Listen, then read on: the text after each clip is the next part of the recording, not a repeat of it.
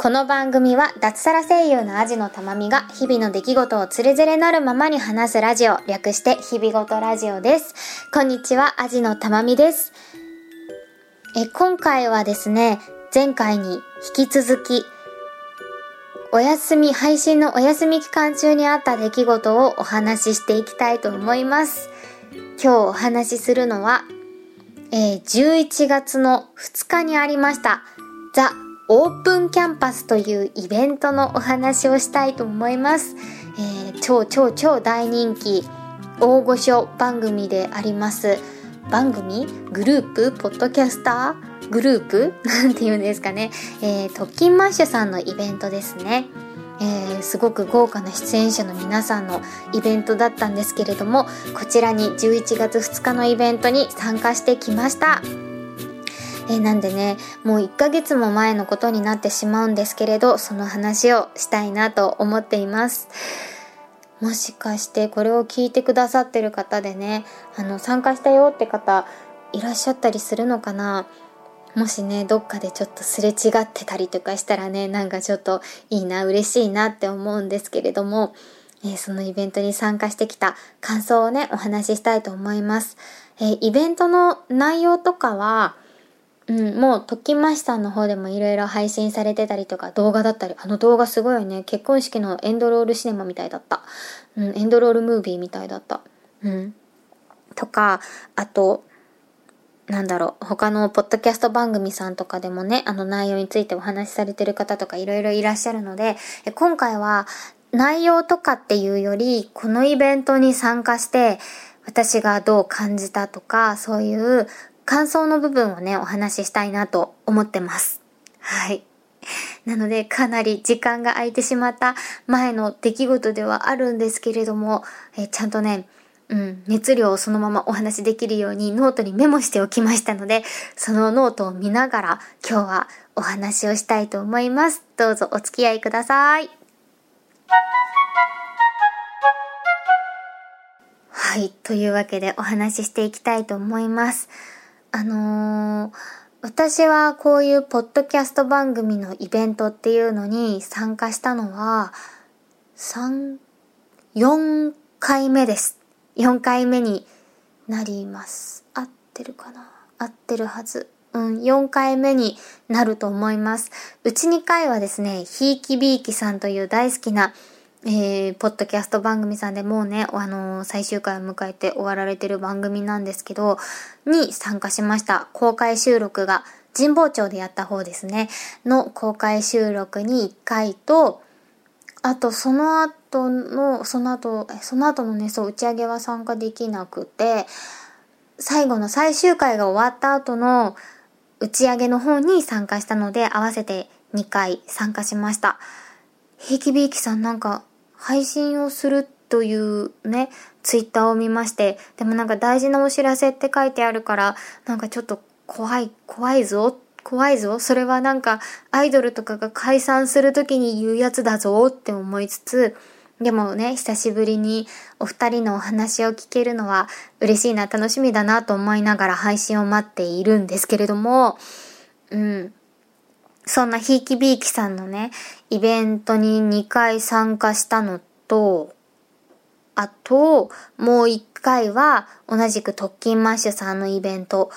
去年？あれは、一昨年？一昨年かな？一昨年だ。あ？去年？あの、墓場店の方に、あの参加させていただきました。吉祥寺でやってた、あの、展覧会？展示会に行ったのが1回。で、今回で4回目っていう感じでしたね。場所は門前仲町でやったイベントだったんですけど、なんかすごい大きな会場で、なんかクラブみたいな感じの、なんか広いなんか会場で、そこに、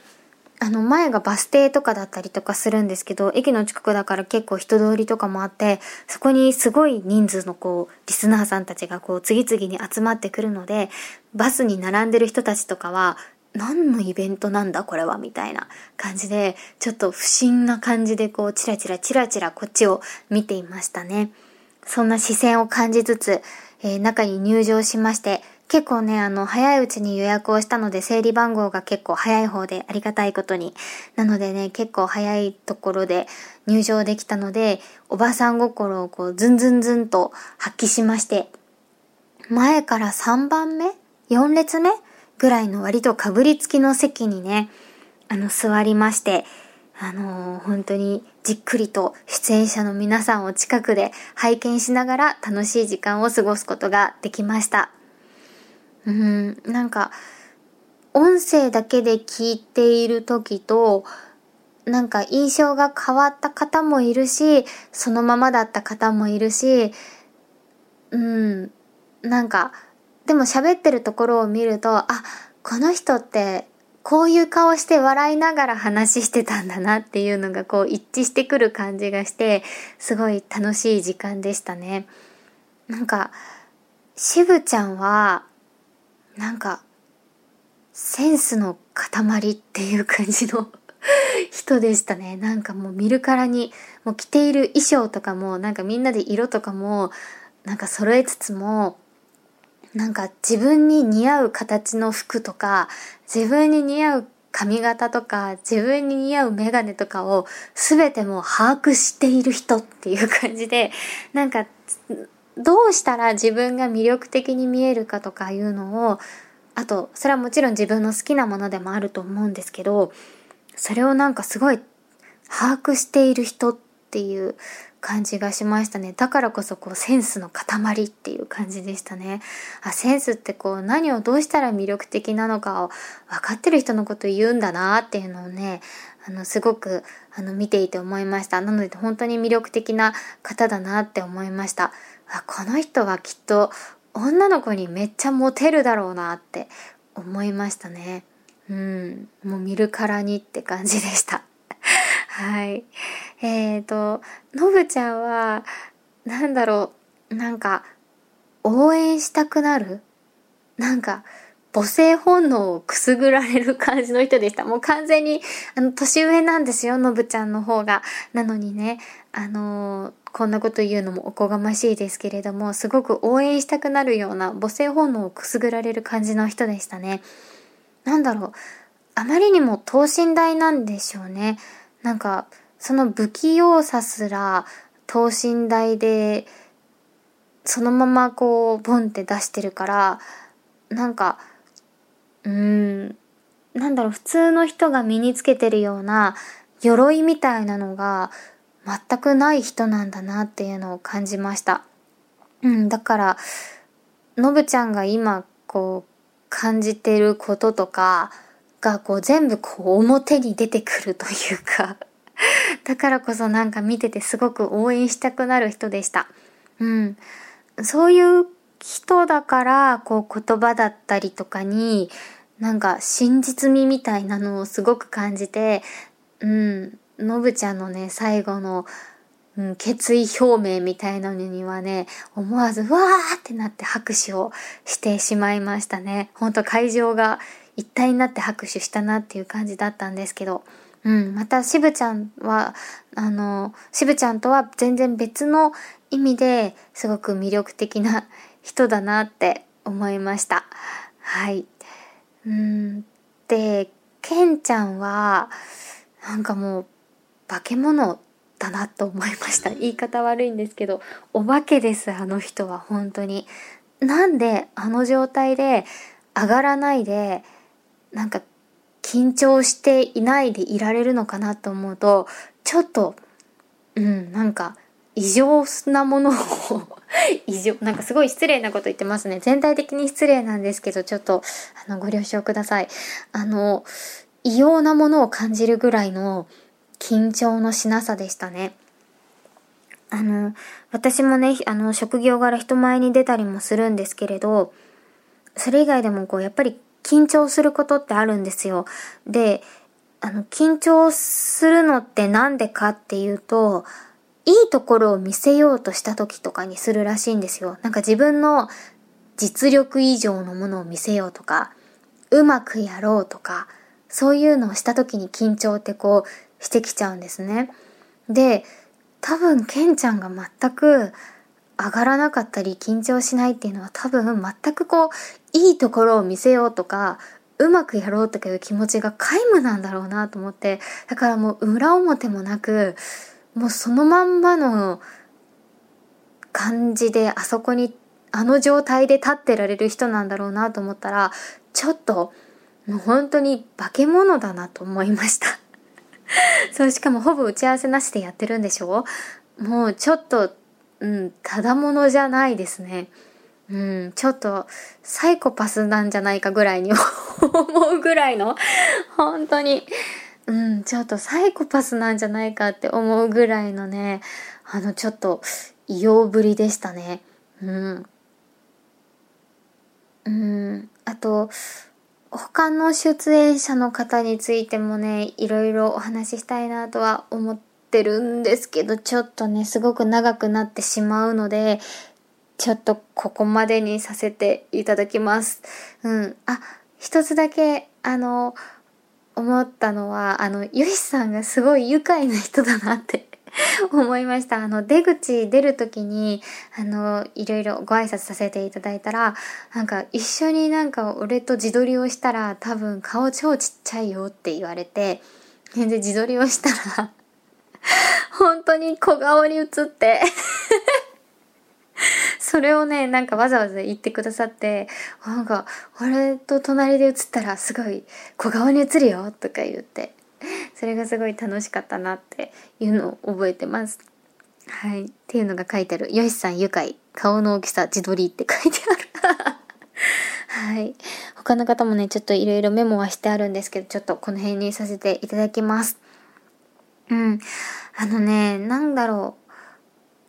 内容が面白かったのはもちろんなんですよ。うん、もちろんイベントの内容はものすごく面白かったし、すごい楽しい時間だったんですけど、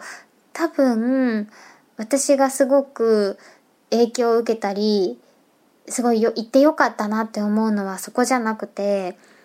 なんかこのイベントって自分のいいと思ったこととか、自分のやりたいこととか、これが楽しいんだっていうこととか、あとこれが面白いんだって思っていることをすごく高い熱量を持ってやってきた人たちの、なんか一つの形集大成うん、なんか完成形ではないな。うん、集大成うん、一つのなんか、うん、集大成みたいなものを見せてもらったんだなと思って、それがね、すごく私にとってはパワーをもらえたし、あ見られてよかったし、あの場にいられてよかったなっていうのをね、すごく感じました。うん。なんか、やっぱり好きなものは好きでいていいし、自分がいいと思ったものはいいと思ってていいし、自分がやりたいことをやっていっていいんだなっていうのをすごく感じましたね。うん。だから私もね、この日々ごとラジオを、うん。そう、他と比べずに自分のいいと思った形で、うん、続けていきたいなっていうのをね、すごく感じました。うん、そうなんです。なんか、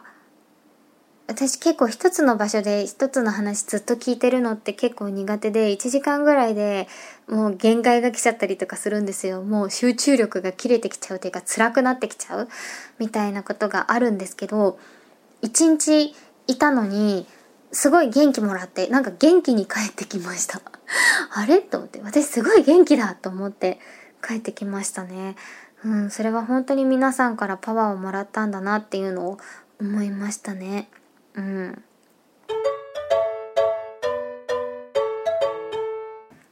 すいません、ちょっと今、地震が 地震が起きまして、そう、そんな大きい地震ではなかったんですけど、ちょっとね、犬が、そう、すごい勢いで走ってきまして、まだ、こう、怯えた状態で、あの、犬が膝の上に乗ったまま続きをちょっとお話ししたいと思います。ほんとね、苦手だよね、地震。うん、地震雷ダメですね。鳴った瞬間にどんなに遠くにいても走ってきて、膝の上で、こう、助けてください守ってくださいみたいに なります。はい。なんでちょっと犬がスースー言うかもしれないんですけど、続き話してみたいと思います。そう、あの、昼の部、夜の部私は両方参加したんですけど、昼の部はね、あの、皆さんがお話ししているのを客席から見るっていう感じだったんですけど、えー、夜の部は本当に交流会っていう感じで、いろんな、あのー、もちろん出演者の方たちにもご挨拶だったり、お話ししたり、一緒に写真撮っていただいたりとかできたんですけど、それだけじゃなくて、他のポッドキャスターの方々とか、いろんな方とね、あの、お話ができまして、それがね、すごく楽しかったです。うん、なんかね、いろんなポッドキャスターの方に、たくさん名刺だったり、シールだったりをいただいて、あ、本当私何も持ってなくて、っていうか何も作ってなくて、本当ね、すいませんって思いました。うん、一方的にたくさんね、可愛いシールだったり名刺だったりをもらってね、ウハウハで帰ってきたんですけど、すごく反省しました。うん。なんか、あの、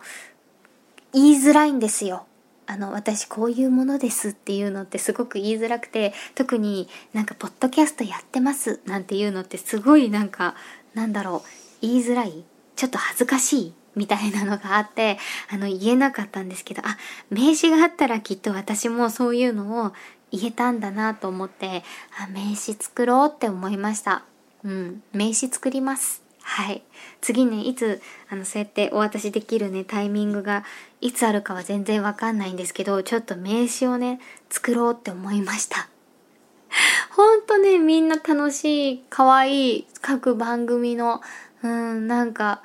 個性的な名刺で、うん、すごいね、あの、もらえて嬉しかったです。すごい大事にしてます。ありがとうございます。でシールもね、あの、大事に、あの、貼らせていただきました。そう、ポッドキャスト関係のシールをね、貼ってるファイルっていうのがあって、そう、それにね、大事に貼らせていただいています。犬がちょっとペロペロ言って、ちょっとくちゃくちゃ言っててごめんなさい。怖いのね。もう大丈夫なんだけどね。はい。えーと、そう。あとね、あの、夜の部ですごい印象に残ってるのは、あの、真帆さんっていう占い師の方に タロット占いをしていただきました。はい。タロット占い初めて、あの、本職の方にね、ちゃんとしたのをしてもらったのは初めてだったんですけど、もうね、あの、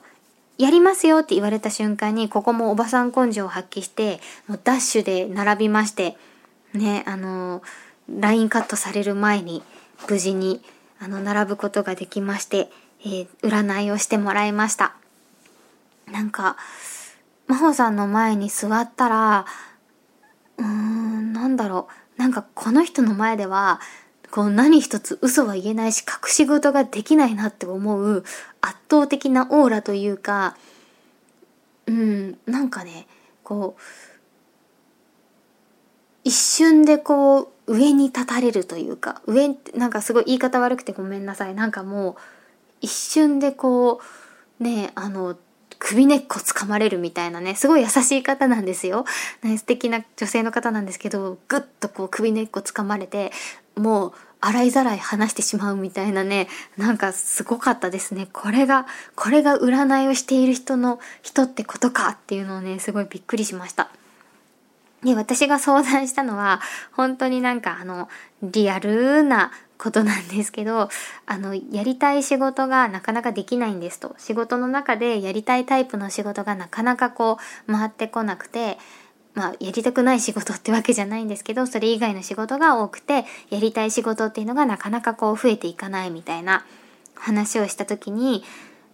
あの、その、それをどうしたらいいかっていうのを占っていただいたんですけど、本当に一言で、こうこうこうだと思うと。だからこうした方がいいと思うっていうのをね、あの、パッと出してくださって。で、うん、結果はですね、うん、まあそうだと思いますっていうことでした。本当にね、あ、そうなんだろうなって思いました。なんか今まで、こう、ちょっと目を背けていたことが、をこうバンってこの数秒、数分でこう突きつけられる感じでですね、あ、やっぱりそうですよね、頑張りますみたいな感じでね、あの、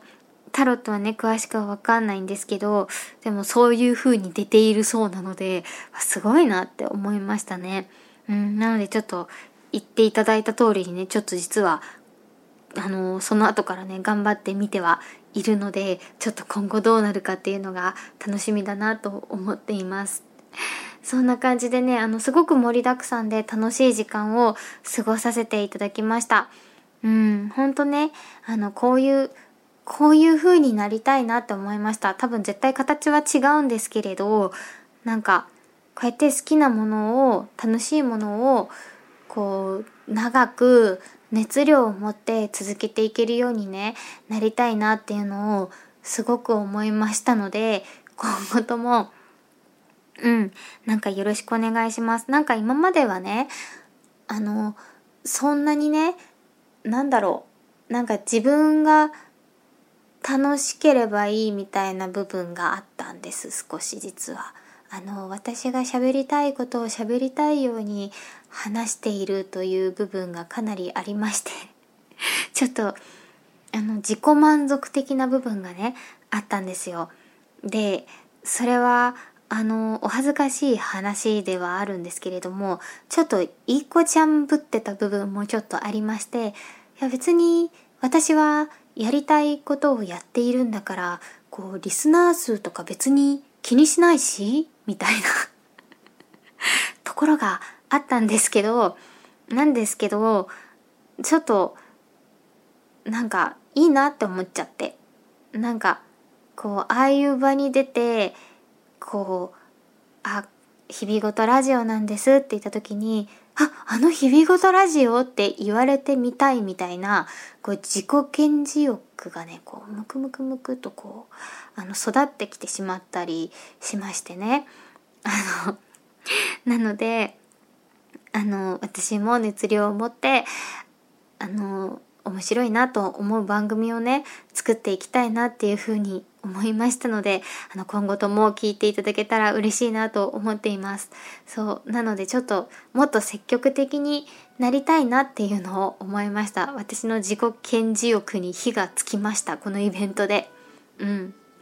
なのでここからねまた頑張っていきたいなと思ってます。うんなんかしぶちゃんの言ってたことでなんかすごく印象に残っているのがなんか、ここに来てる人は楽しむことが上手な人なんですって、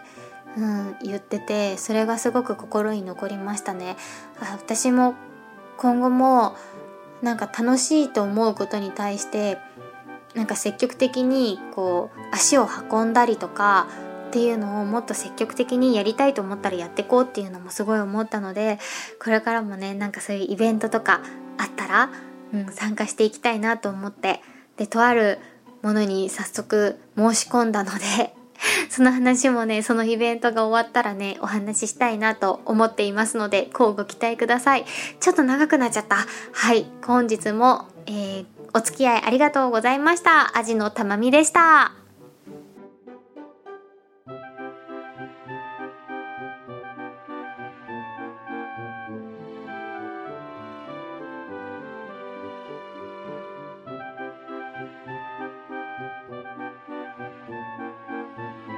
日々ごとラジオでは感想お便りを募集しています。宛先は日々ごとアットマーク gmail.com